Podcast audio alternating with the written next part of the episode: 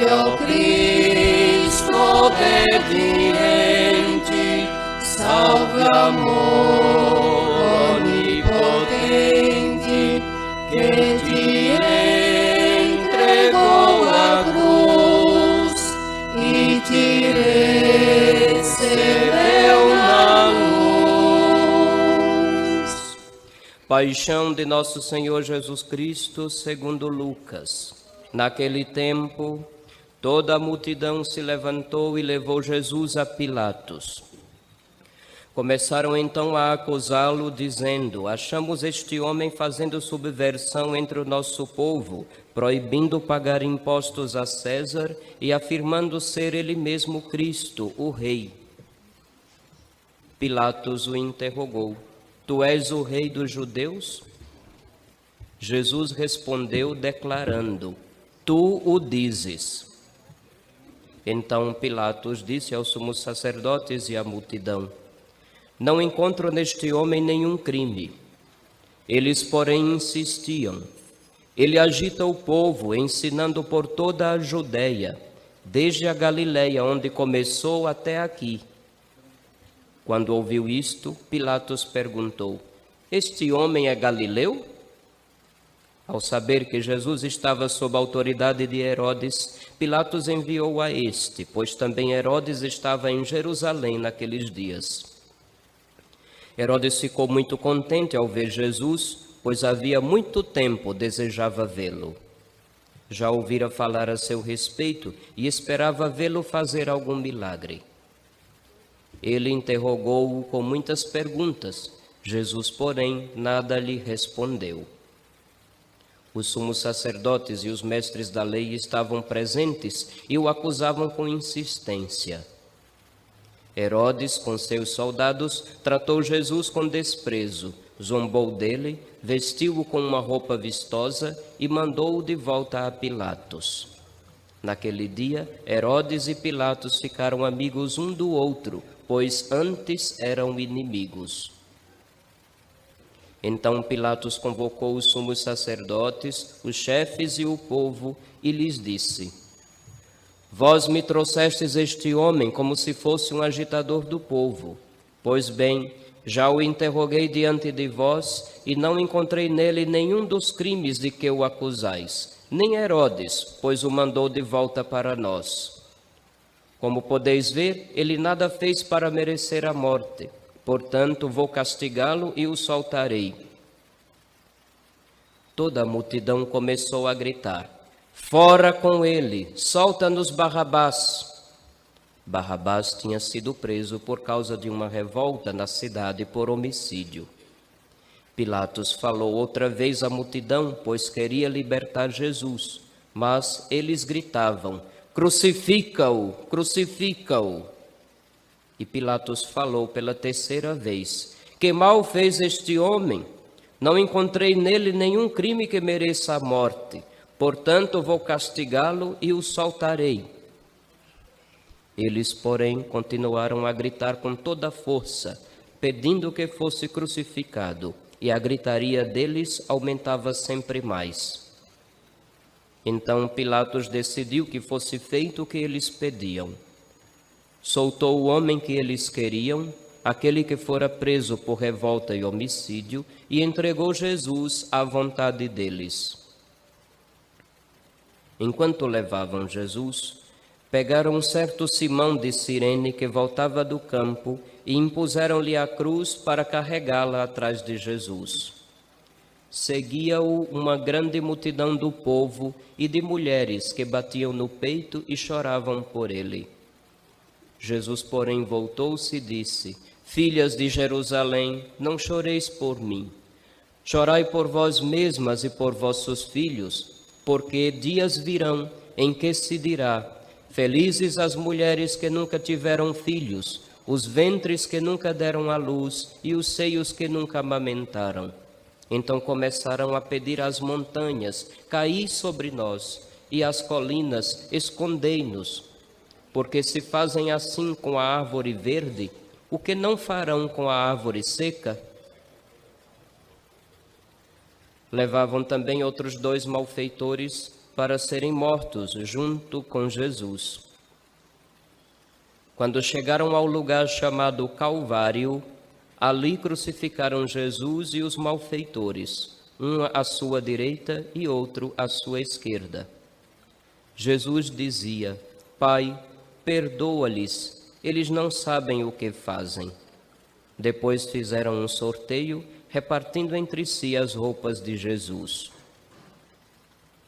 O povo permanecia lá, olhando, e até os chefes zombavam, dizendo: A outros ele salvou, salve-se a si mesmo, se de fato é o Cristo de Deus, o escolhido.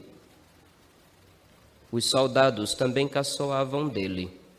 Aproximavam-se, ofereciam-lhe vinagre e diziam: Se és o rei dos judeus, salva-te a ti mesmo. Acima dele havia um letreiro: Este é o rei dos judeus. Um dos malfeitores crucificados o insultava, dizendo: Tu não és o Cristo? Salva-te a ti mesmo e a nós. Mas o outro o repreendeu, dizendo: Nem sequer temes a Deus, tu que sofres a mesma condenação? Para nós é justo, porque estamos recebendo o que merecemos, mas ele não fez nada de mal. E acrescentou: Jesus, lembra-te de mim quando entrares no teu reinado. Jesus lhe respondeu: Em verdade eu te digo, ainda hoje estarás comigo no paraíso. Já era mais ou menos meio-dia e uma escuridão cobriu toda a terra até as três horas da tarde, pois o sol parou de brilhar. A cortina do santuário rasgou-se pelo meio e Jesus deu um forte grito: Pai, em tuas mãos entrego o meu espírito. Dizendo isso, expirou.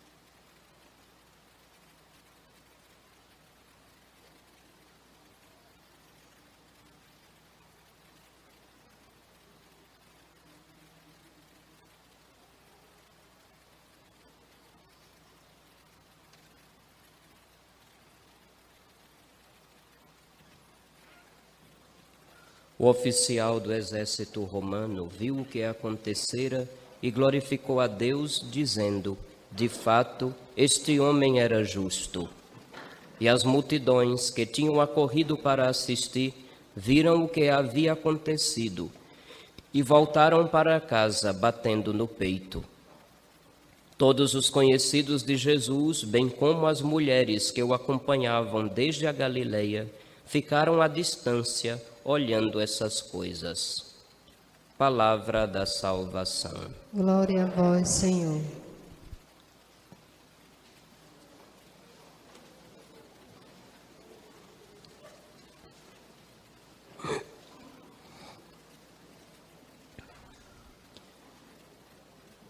Filhos, eu não sei vocês, mas todos os anos, quando se aproxima a Semana Santa, sempre tem um secretário do demônio que vem nos xingar, vem dizer desaforos.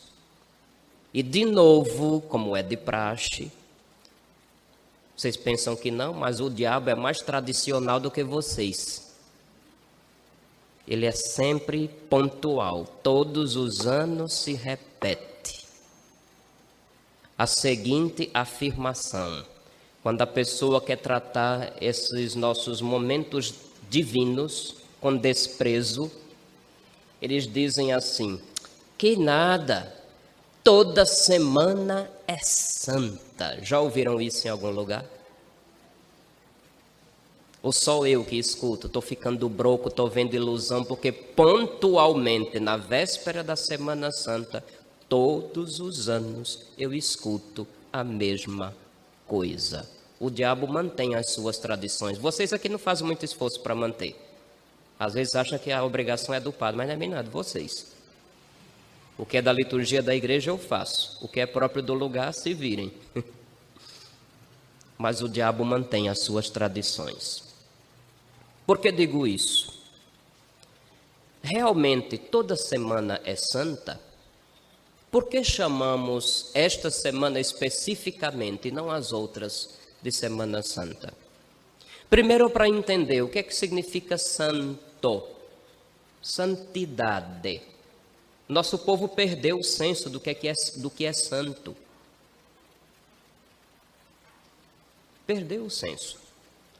No Antigo Testamento, santo, a palavra hebraica kadosh, significa especificamente o separado, o outro, aquele que não é comum, que não se mistura tanto, porque não é da mesma espécie ou da mesma natureza, o absolutamente outro, e este só Deus.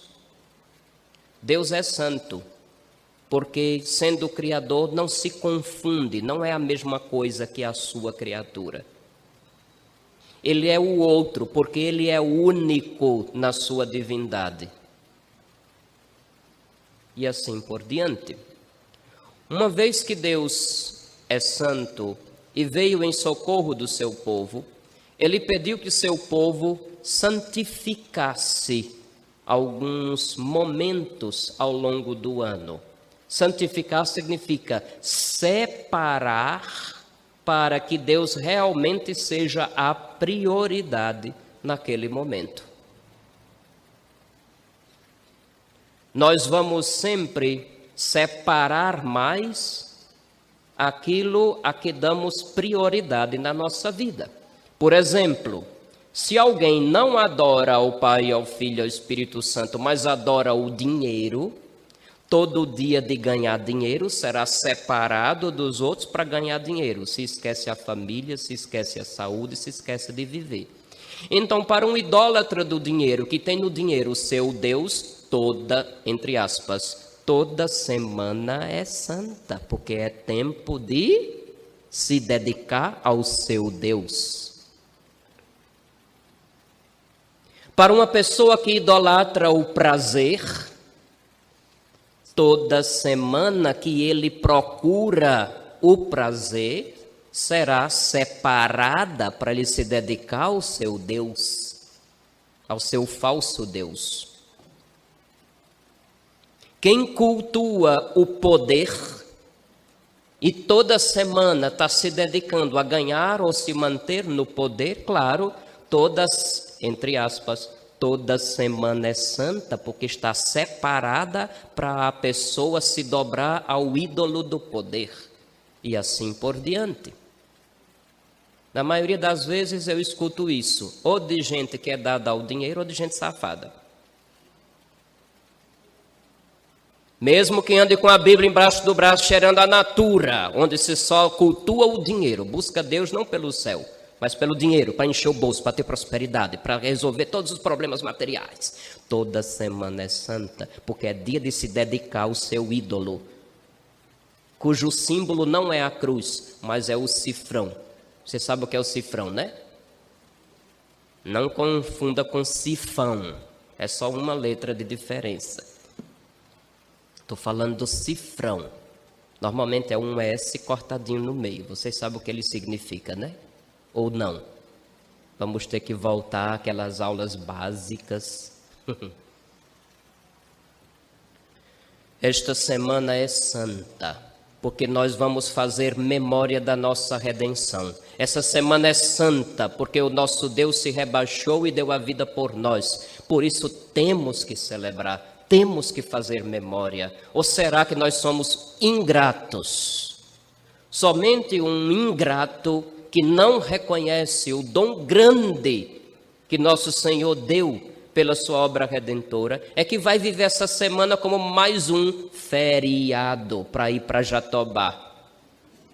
Para quem nos acompanha pelas redes sociais e não é de Laranjeiras, Jatobá é uma praia próxima daqui. É popularmente conhecida como Praia do Oi, porque é tanto laranjeirense que o pessoal sai caminhando na praia. Oi, oi, oi, oi, oi. Então, muita gente ingrata, que não reconhece o dom de Deus, vai viver esses dias como mais um feriadão. Que ridículo. E não venha com essa toda semana é santa. Qual é o ídolo que você está idolatrando para dizer essa besteira? Não, padre, eu adoro a Deus, adora mesmo, então o seu tempo é exclusivo para ele o tempo todo? Sim ou não?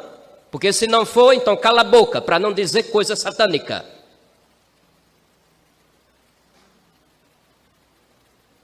Celebremos, vamos fazer memória. Na Bíblia, fazer memória não é lembrar algo que aconteceu no passado, é eu mergulhar no acontecimento, tomando parte nele. Hoje entramos com o Senhor em Jerusalém. E sem nos darmos conta, fazemos praticamente o que naquele tempo os judeus piedosos faziam quando levavam os cordeiros ao sacrifício na Páscoa. Colocavam sua melhor roupa, porque iam para o lugar mais sagrado da terra, que era o templo. Colocavam o cordeiro sobre os ombros e a família inteira entrava no santuário cantando salmos de vitória, porque Deus os tinha libertado da escravidão do Egito porque Deus os tinha libertado da morte. Osana é um grito antigo que significa Ele seja louvado, seja exaltado. Vamos fazer memória. Estaremos com Cristo quando Ele, numa ceia, toma o pão e o vinho e torna eles sinais de Sua presença, memorial de Sua presença, sacramento de Sua presença e de Sua doação. Façam isto em memória de mim. Faremos memória do novo mandamento que Jesus deixou, que não é ama teu próximo como a ti mesmo. Isso é Antigo Testamento. Se você está só no ama teu próximo como a ti mesmo, você está atrasado. Você ainda está no Antigo, você ainda não aprendeu de Cristo. Vamos fazer memória do mandamento novo: amai-vos como eu vos amei.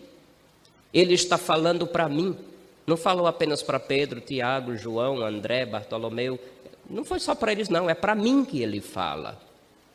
Vamos fazer memória da agonia do Senhor no Horto das Oliveiras, onde a vontade do Pai, por mais que custe, precisa ser abraçada. Quantas vezes nós temos de dificuldade de fazer a vontade de Deus e queremos forçar a Deus a fazer as nossas. Rezar não é pedir para Deus fazer o que eu quero, é pedir para que eu seja capaz de fazer o que Ele quer.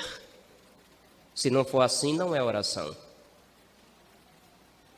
Vamos fazer memória de novo subindo ao Calvário, testemunhando a humilhação do Filho de Deus e ao mesmo tempo sua exaltação. Ele tinha dito: como Moisés levantou a serpente no deserto, assim também será levantado o Filho do Homem. Capítulo 3 de São João, a conversa de Jesus com Nicodemos. E todo o que crê em mim terá a vida eterna. Nós vamos fazer memória de tudo isso. Nós vamos fazer memória do Cristo redivivo, vencendo a morte, que volta para junto dos seus, que dá o dom do Espírito, que dá à igreja o poder de perdoar, de reconciliar o ser humano com Deus. Vamos fazer memória de tudo isso. Se essas coisas não valem nada para nós, nós vamos repetir igual os filhos do cão. Toda semana santa. E com essa história de dizer que toda semana é santa, nenhuma semana é santa, porque nenhuma semana a gente dedica completamente para ter Deus como foco, para ter Ele como prioridade. Claro, nós vamos continuar fazendo faxina nas casas, lavando e passando. Nós vamos continuar, pelo menos uma parte da semana, nos nossos trabalhos que precisa ter o sustento filho. Nós vamos continuar com tudo isso.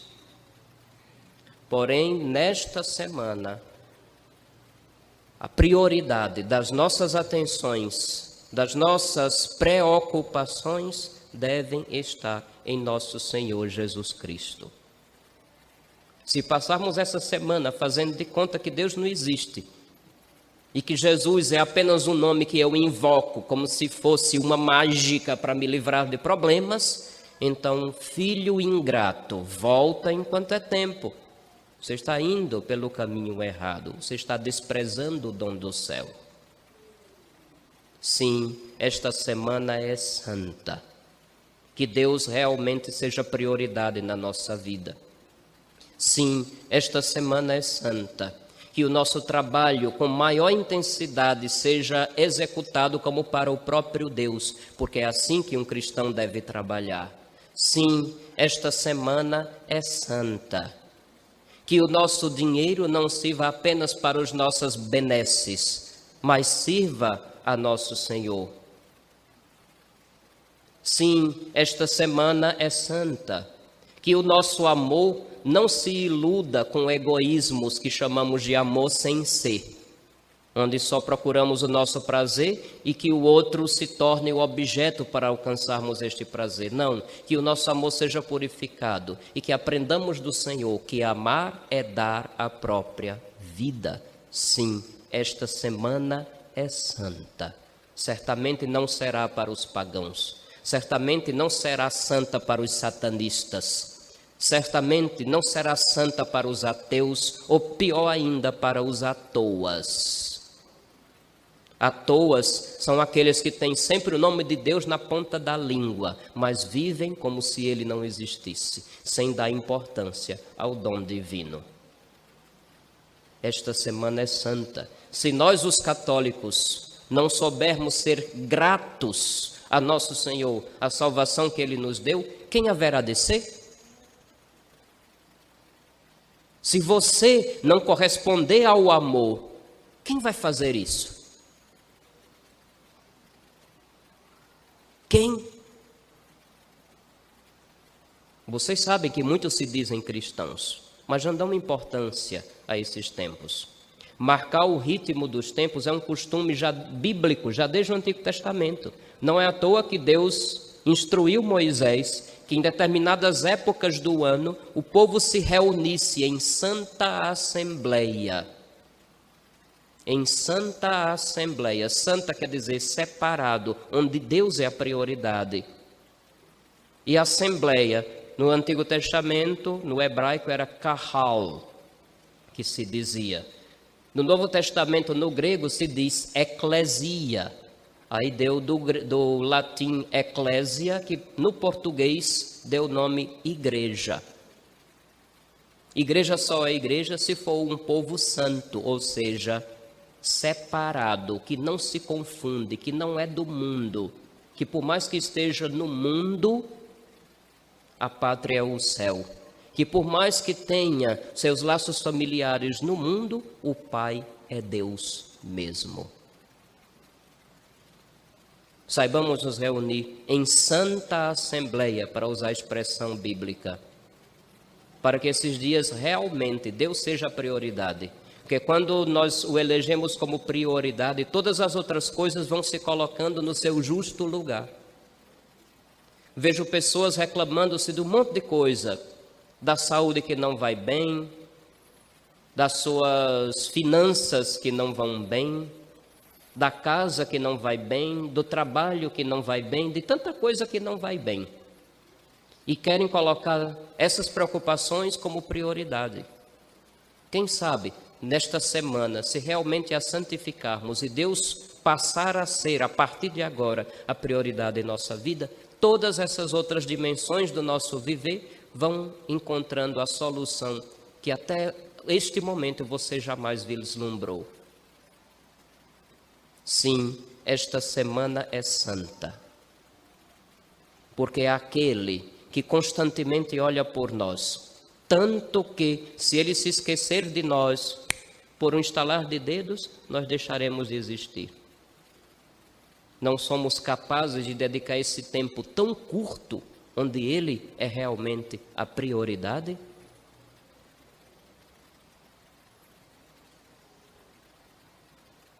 Meus filhos, a gente anuncia mais as maravilhas de Deus por um testemunho de vida, o teor de vida. E para o testemunho de vida, as pessoas estarão atentas àquilo que realmente importa na nossa vida. Se nosso Senhor importa, testemunhemos nesses dias. Fiquem tranquilos. Deus tornando-se prioridade, tudo aquilo que a gente achou que era prioridade vai encontrar o seu justo lugar, a sua justa medida e a justa satisfação. Porque quando o encontramos e temos Ele como prioridade, o que nos satisfaz se transforma. E as coisas do mundo nunca se tornarão um fim, mas sempre serão um meio para melhor conhecer amar e servir a Deus. E, consequentemente, a aqueles que Deus ama. Porque o amor de Deus por nós é a única motivação, de fato, que poderemos ter para fazer o bem ao próximo. Porque nem sempre o próximo merece. Eu não mereço o bem que me fazem. E se você achar que merece, parabéns, você é o único no mundo. Nenhum de nós merece. O amor é sempre gratuito. Quando nos aproximamos dele, damos prioridade a ele, aprendemos dele. E ao aprender dele e praticar o que aprendemos, transformação nossa e do nosso ambiente e das pessoas do nosso entorno certamente irá acontecer e não vai demorar tanto tempo. Sim, esta semana é santa, porque santo é o Senhor que se rebaixou porque santo é o Senhor que escolheu pão e vinho para estar entre nós sob esses sinais, porque santo é o Senhor que nos ama e nos pede fazer do mesmo jeito, porque santo é o Senhor que abraça uma vontade que é dura, porém necessária para que ele continue amando, porque santo é o Senhor que dá a vida numa cruz e nos abre o céu com isso. Sim, esta semana é santa e até o momento não encontrei ninguém que me convença do contrário. Louvado seja nosso Senhor Jesus Cristo. Para sempre seja louvado.